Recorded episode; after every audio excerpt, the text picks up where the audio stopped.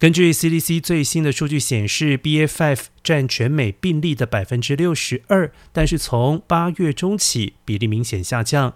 在加州、亚利桑那州、内华达州等西南部州，还有夏威夷以及美国太平洋地区，BA.5 仍然是主导病毒株，估计占所有新病例的百分之七十二。但其他一些变种病毒也是越来越突出。